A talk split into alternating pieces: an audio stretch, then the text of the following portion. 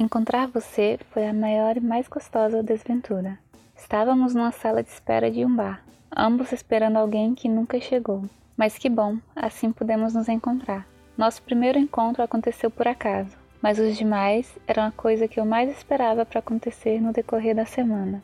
Há tempos alguém fazia eu me sentir assim, como um adolescente. Você me respeitava, mostrava que se importava e não me sufocava. Tudo isso era muito importante para mim. Já havia colecionado muitos machos babacas para repetir o mesmo enredo.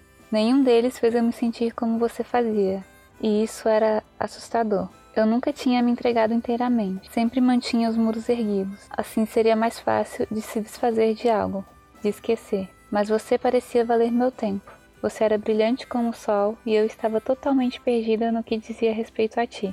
Mas isso era bom, era hora de me arriscar.